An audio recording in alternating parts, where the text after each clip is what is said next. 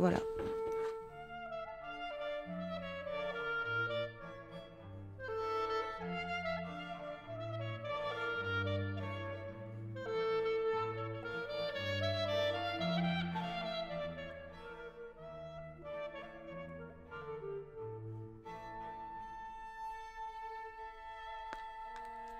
Shalom à tous pour ce nouveau brouillon de culture au micro Tamara.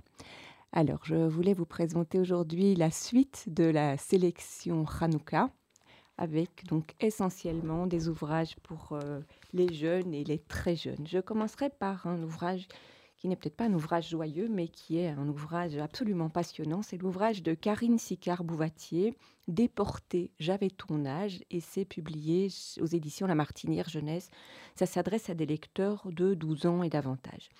À l'heure où les témoins disparaissent, transmettre la parole des derniers témoins est une priorité. Mémoire de ce qu'ils ont enduré, mémoire de l'indicible. Il nous incombe d'informer, de sensibiliser les jeunes, de faire d'eux des passeurs de mémoire.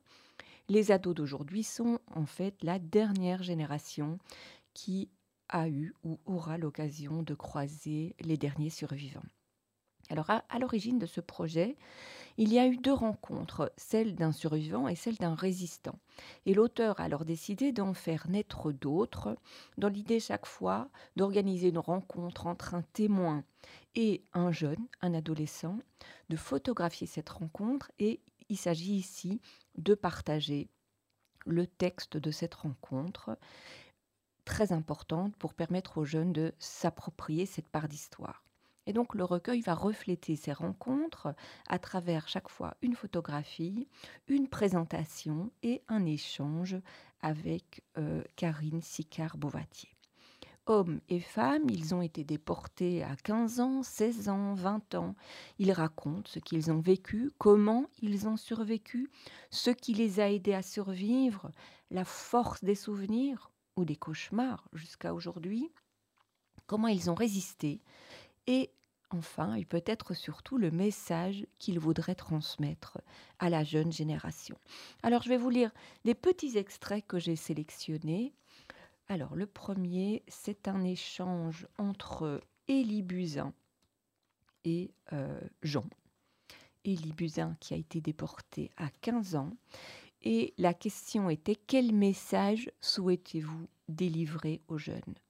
Je voudrais leur dire que lorsqu'on parle d'exclusion et de discrimination, c'est en général parce qu'il y a des difficultés et que l'on cherche des responsables. Les jeunes doivent s'opposer aux propos d'exclusion, ne jamais accepter les discriminations envers qui que ce soit, car tout peut recommencer. Le deuxième extrait que je vous lis, c'est une rencontre avec Julia Wallach, déportée à 18 ans, et la jeune Valentine. Et à la même question, quel message voulez-vous adresser aux jeunes? Elle répond ne jamais se laisser faire. Quand les premiers juifs sont arrivés d'Afrique du Nord au tournant des années 1950, un jeune ouvrier travaillait avec nous. Il avait 17 ans. Au printemps, j'étais les bras nus. Il m'a alors demandé pourquoi j'avais un numéro. Je lui ai répondu que c'était depuis la déportation. Et il m'a répliqué Ah, cette histoire de déportation, c'est parce que tu t'es laissé faire. Je me suis retenue. J'ai pensé qu'il fallait combattre ce mot-là, car c'était un mot insultant pour les rescapés. Les mitraillettes, les fusils, les chiens, comment aurions-nous fait? La déportation m'a coûté mes dents et ma surdité. Nous avions une capot, une détenue de droit commun, pire qu'une SS. Elle nous battait jusqu'au sang. Je suis restée défigurée pendant des mois. Je me suis fait opérer des dents trois fois. Alors, quand on me dit que nous nous sommes laissés faire. Alors, autre extrait. Cette fois, il donne la parole à euh, je vous donne son nom quand même, à Raphaël Esraël, déporté à 18 ans, qui discute avec Thomas. Et à la question Que voulez-vous dire aux jeunes du XXIe siècle? Il dit Jeunes gens, instruisez-vous, pensez aux valeurs de la République et de la démocratie, pensez que sans la liberté, sans l'égalité la fraternité, sans l'humanisme qui doit être en nous, la vie devient totalement impossible. Nous avons à transmettre le témoignage de ce qui s'est passé à Auschwitz, pour qu'ils se rendent compte que la haine est mère de tous les maux. Au nombre de ces valeurs, il y a le respect de l'humanité et de l'autre, reconnaître un homme en tant que tel, ne jamais humilier un autre homme ni l'abaisser, le respecter simplement parce qu'il est un humain et ne jamais le considérer comme le dernier négligeable ou comme un sous-homme non capable. C'est essentiel. Méfiez-vous, jeunes gens, du risque de la fin de la démocratie. La démocratie est le seul moyen de conserver la liberté. Alors j'en ai sélectionné encore deux petits extraits. C'est une discussion avec Ginette Kolinka, dont je vous parlais la semaine dernière, avec, dernière pardon, avec Adieu Birkenau, que j'avais présenté ce euh, ouvrage graphique qui raconte non seulement sa déportation, mais aussi son besoin de transmettre et qui avait paru chez Albin Michel. Alors ici aussi, à la question quel message voulez-vous transmettre aux jeunes? Elle dit arrêtez de haïr quelqu'un pour ce qu'il est, s'accepter les uns les autres et c'est tout. Il faut davantage nous mélanger.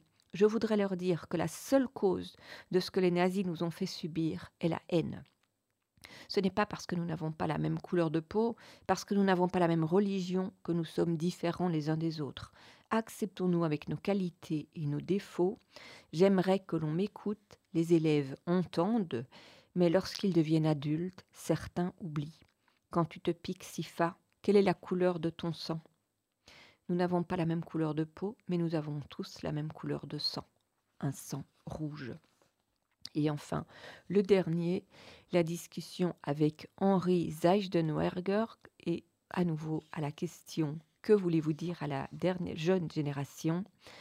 Tu vas dire que ce sont des phrases toutes faites, Tomoki, mais nous comptons sur vous, les jeunes, pour être un rempart contre l'oubli. Nous, disparaissons tous les uns après les autres. Alors, Élie Buzyn et Ginette Kolenka sont peut-être les témoins les plus connus, mais chacun de ces 14 récits est précieux et prenant juifs, résistantes, ciganes. Leurs témoignages sont complétés par un cahier pédagogique rédigé par le Mémorial de la Shoah. Ce livre est en réalité une adaptation pour la jeunesse d'un ouvrage paru en 2021 qui s'appelait Déporter leur ultime transmission, publié aussi aux éditions La Martinière. Alors ce qui est passionnant, c'est que les témoignages existent également en podcast et sont accessibles sur le site de l'auteur www.carinebouvatier.com. C'est donc déporté. J'avais ton âge chez, chez La Martinière Jeunesse dès 12 ans. Et c'est, je vous le disais, une véritable perle. Alors on change de registre avec un roman graphique de Kristen Ratke, Seek You, un voyage dans la solitude contemporaine. C'est publié chez Helvétique et ça s'adresse à des lecteurs de, je dirais, 13 ans et davantage. Entre introspection et référence livresque, Seek You mêle souvenirs, réflexions personnelles et euh, compte rendu de recherche de sciences sociales sur la solitude. Un sentiment que l'auteur découvre très jeune. Et je vais vous lire ici ou là des petits extraits. Mon père a fondé sa propre famille à quelques, sa propre famille, pardon, à quelques kilomètres d'où il avait grandi, dans une zone encore rurale ou en lent développement. Comme beaucoup d'enfants, j'étais envahi d'un sentiment fondamental de non-appartenance outre l'éloignement géographique et l'étendue infranchissable qui me séparait, me semblait-il, des autres, j'ai été élevé selon les principes de politesse du Midwest, reste tranquille et ne touche à rien. Adulte, j'ai déménagé à New York où j'ai rencontré l'opposé de mon enfance, l'impossibilité d'échapper aux autres. Vivre en ville nous oblige à côtoyer des inconnus et à apprivoiser la solitude un sentiment qui s'insinue dans une brèche, celle de l'écart entre les relations que l'on vit et celles que l'on se souhaite.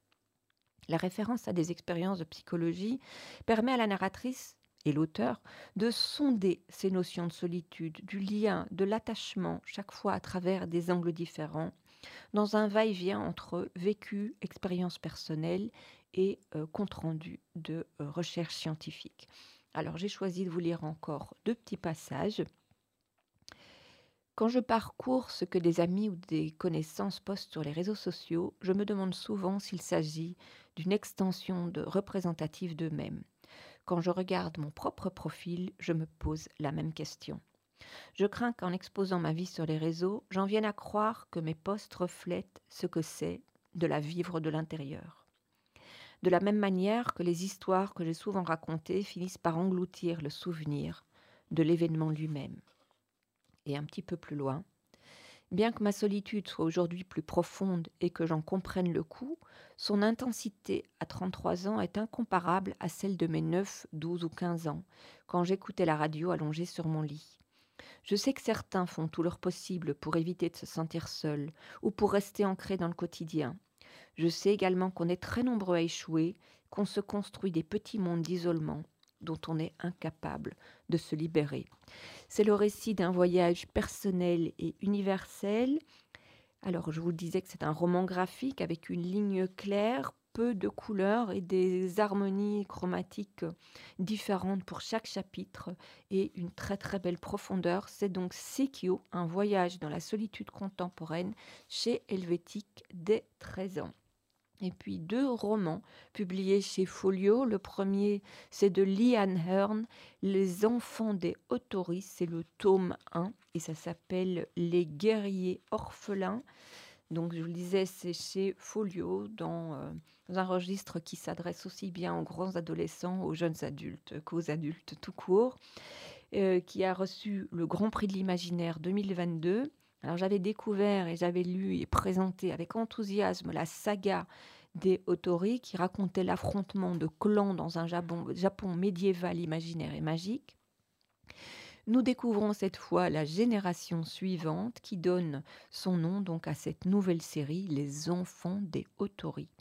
Les enfants des anciens rivaux s'affrontent, accablés par le poids des deuils, des rivalités, des trahisons entre quête de pouvoir, désir de vengeance, ces héritiers s'affrontent avec violence, passion, ruse et souvent cruauté, ce qui n'empêche ni les alliances ni les amitiés. Alors j'ai choisi quelques courts extraits qui reflètent aussi la profonde sagesse qui traverse l'œuvre. Le premier sur le pouvoir.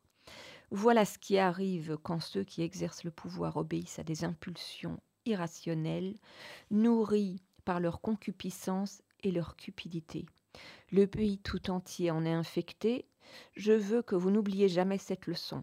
Si votre père avait vécu, vous seriez devenu un jour le grand chef d'un grand clan. Il se pourrait que vous soyez destiné à occuper une position éminente dans notre communauté spirituelle. Il faut que vous restiez fidèle à la justice et au désintéressement. En vous laissant aller à des ambitions égoïstes, vous permettriez au mal de s'enraciner, non seulement en vous-même, mais en tous ceux qui vous entourent. Comprenez-vous? Je crois que oui, dit Cachot, impressionné par le ton plein de gravité de la vie. Eh bien, méditez là-dessus dans les jours qui viennent. Nous aurons plus tard une autre conversation. Un autre sur le pouvoir ou sur le fait simplement d'être en vie il ne sert à rien de penser à ce qui aurait pu être. Soyez reconnaissant d'être vivant en cet instant même. La mort a beau arriver à l'improviste, et toujours trop tôt, la vie n'en a pas moins ses joies. Le secret, c'est de la savourer pleinement tout en étant prêt à y renoncer à tout moment. Un autre petit extrait sur le mensonge. Le mensonge et la tromperie peuvent aussi se mettre au service du bien, répliqua Kahei. Ne l'oubliez pas, Seul un sot dit toujours la vérité. Massao et Cachot se regardèrent furtivement. Cachot se demanda si son compagnon partageait sa désillusion ou s'il comprenait mieux que lui le fonctionnement du monde. Il n'y avait rien à ajouter. Cachot savait que sa vie ne lui appartenait pas. Elle appartenait à ceux qui possédaient son corps, les moines de Terayama, Sir Miyoshi, les membres de la tribu. Il était à leur merci. Et enfin, un petit extrait sur le pouvoir des pères. Les pères tiennent dans leurs mains le bonheur de leurs enfants. Ils le brisent aussi aisément qu'un œuf d'oiseau. J'entends les punir pour leur manque d'amour, pour leur parjure et leur trahison. À la pensée de son propre abandon, Cachot sentit les larmes lui monter aux yeux. Mais pour qui pleurez-vous? demanda-t-elle. Mes parents aussi ont reçu l'ordre de mettre fin à leur jour. On m'a raconté que ma mère avait tué mon petit frère plutôt que de l'abandonner. Mais elle m'a abandonné, moi. Je n'avais encore jamais pensé à ce qu'avait dû être cet instant, à ce qu'elle avait fait. Regardez-moi, dit la jeune fille, en désignant sa gorge ensanglantée. On se sert d'un poignard. Pendant ce temps, la victime innocente pousse des cris d'horreur et de souffrance. Cachot fut réduit au silence par son chagrin, sa solitude, sa nostalgie éperdue, si semblable à ce qu'il éprouvait. Combat, quête, récit initiatique, sagesse et magie font de ce nouvel épisode une œuvre particulière avec de très nombreux personnages. Je vous conseille d'en noter les noms ou d'aller vérifier la liste en fin d'opus pour être sûr de ne pas les mélanger. C'est donc Les Enfants des Otori, le premier tome qui s'appelle Les Guerriers Orphelins. On le doit à Liane Hearn et c'est publié chez Folio. Et puis le roman de James Matthew Barry, Peter Pan, euh, dans une édition bilingue, le chef-d'œuvre euh, de James Matthew Barry, qui a été un petit peu éclipsé depuis le dessin animé de Walt Disney, à redécouvrir absolument, et je ne résiste pas à en vous lire les premières lignes d'abord. L'arrivée de Peter. Tous les enfants, sauf un, grandissent. Ils savent très tôt qu'ils grandiront.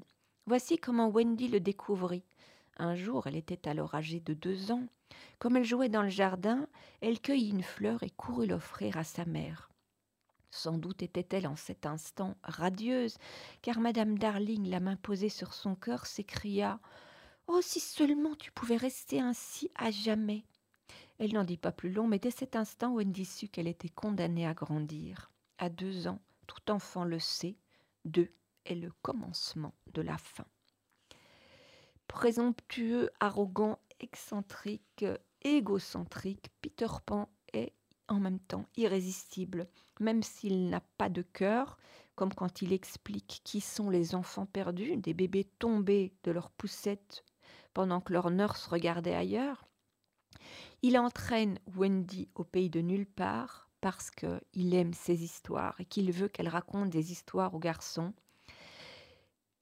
Quant à ses frères et à Wendy, ils sont séduits à l'idée de rencontrer des sirènes et des pirates. Comment y aller? Deuxième à droite et ensuite tout droit jusqu'au matin. Wendy va être victime, elle aussi, de la nature superficielle de Peter, capable d'oublier jusqu'à son existence, comme la jalousie de Tintam l'a fait, au point d'inciter les garçons à se lancer dans la chasse au Wendy. Mais le personnage le plus ambigu est sans doute le capitaine Crochet, l'ennemi juré de Peter, exaspéré par l'arrogance de ce garçon. Après de nombreuses aventures, Wendy et ses frères vont finalement pouvoir rentrer à la maison. Si Wendy incarne la raison, de leur côté, ils ont déjà oublié cette existence. Quand ils découvrent leur père dans la niche de Nana, et que le lecteur apprend que durant toute leur absence, il y a dormi pour se punir de ne pas avoir fait confiance à Nana, ils sont perplexes, se disent qu'ils ont dû oublier comment se déroulait la vie à la maison. Alors là aussi, je vais vous lire quelques petits extraits. Celui qui raconte les retrouvailles Georges, Georges s'écria Madame Darling lorsqu'elle eut retrouvé l'usage de la parole. Monsieur Darling s'éveilla pour partager son exultation, puis Nana entra en trompe dans la nurserie. On aurait pu imaginer plus merveilleux tableau, mais il n'y avait personne pour le contempler, à l'exception d'un étrange petit garçon qui regardait par la fenêtre. Il éprouvait parfois des extases inaccessibles à tous les autres enfants, mais l'allégresse dont il était témoin à travers les carreaux lui serait à jamais refusée. Alors ces retrouvailles marquent la séparation avec Peter et pour l'atténuer, Wendy le rejoindra chaque année pour le nettoyage de printemps, une proposition qui serait inacceptable aujourd'hui puisque ça accentue son rôle de petite femme d'intérieur qui la relègue justement à ce stéréotype. Wendy a peur que Peter remarque qu'elle est grandie, mais Peter remarque bien peu de choses à part lui-même. Il ne vit que dans l'instant, au point même, au cours d'un de ses voyages, euh, que Wendy découvre qu'il a oublié jusqu'au capitaine Crochet Quel capitaine Crochet? demanda-t-il avec intérêt lorsqu'elle lui parla de leur grand ennemi. Tu ne te rappelles pas dit-elle stupéfaite. Comment tu l'as tué et tu nous as sauvé la vie? Je les ai tous oubliés après les avoir tués, répondit-il avec insouciance. Et comme elle exprimait l'espoir incertain que Tintam serait peut-être heureuse de la voir, il demanda Qui est Tintam Oh, Peter répliqua-t-elle choquée. En dépit des explications de Wendy, il fut, encore une fois, incapable de se souvenir. Il y a tellement de faits, dit-il, c'est bien possible qu'elle n'existe plus. Avec le temps, Wendy se marie, devient maman à son tour, et quand, par un printemps, Peter vient la chercher pour l'emmener, elle essaye de lui expliquer qu'elle ne sait plus voler, et ce sera sa fille, puis la fille de sa fille, et la fille de sa fille qui, tour à tour, suivront Peter jusqu'au moment où elles seront trop grandes. Voilà le merveilleux euh, conte euh, de euh, James Matthew Barry, Peter Pan, publié cette fois chez Folio Bilingue. Et puis, il y avait encore un roman jeunesse que je voulais absolument vous présenter aujourd'hui. C'est celui de Anne Goscinny et Catel, Le monde de Lucrèce. C'est déjà le huitième tome. C'est chez Gallimard Jeunesse. Dès 9-10 ans, nous retrouvons Lucrèce complètement enthousiaste à l'idée de partir en classe de neige avec ses copines, avec le beau Ruben et puis aussi à l'idée de passer enfin sa deuxième étoile. À la maison, des changements se profilent avec maman qui se lance dans une opération déco de la maison, qui comprend que finalement ce n'est pas la déco qui doit changer, mais peut-être son mode de vie à elle. Et bien sûr, nous retrouvons la famille recomposée de Lucrèce, peut-être plus particulièrement l'inénarrable Scarlett, sa grand-mère qui refuse obstinément de vieillir, et son autre grand-mère, l'adorable Boubet, qui, elle, a perdu la mémoire. Et c'est le petit extrait que j'ai choisi de vous lire. C'est vraiment drôle d'un drôle de phénomène, a rigolé papa. Quand on est entré, Boubet était tranquillement assise dans son fauteuil de velours. Elle ne faisait rien. Bonjour maman, bonjour Boubet. Voilà enfin s'est exclamé Boubé l'air contrarié. Je vous signale que ça fait deux jours que je vous attends. Vous croyez que je peux laver mes vitres toute seule? Maman, mais c'est moi ton fils, je ne suis pas ton laveur de carreaux. Boubé regardait papa comme s'il le prenait comme un fou. Mais enfin, je sais bien que c'est toi. Il n'y a pas que les laveurs de carreaux qui peuvent laver les vitres. Et la petite fille, c'est votre assistante, monsieur? Papa a soupiré et l'a embrassée dans les cheveux blancs.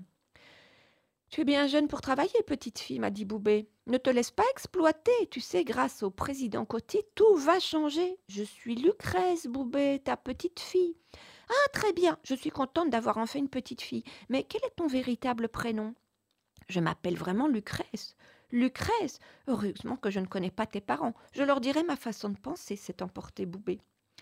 Lucrèce, c'est cette jeune fille enthousiaste qui vit avec son temps capable de réfléchir, de penser aux autres et de se remettre en question. C'est donc le monde de Lucrèce et c'est déjà le huitième tome chez Gallimard Jeunesse dès 10 ans. Voilà, ici s'achève cette émission. La semaine prochaine, je vous présenterai une série euh, d'albums pour les plus jeunes lecteurs. En attendant, joyeux Hanouka et shalom à tous.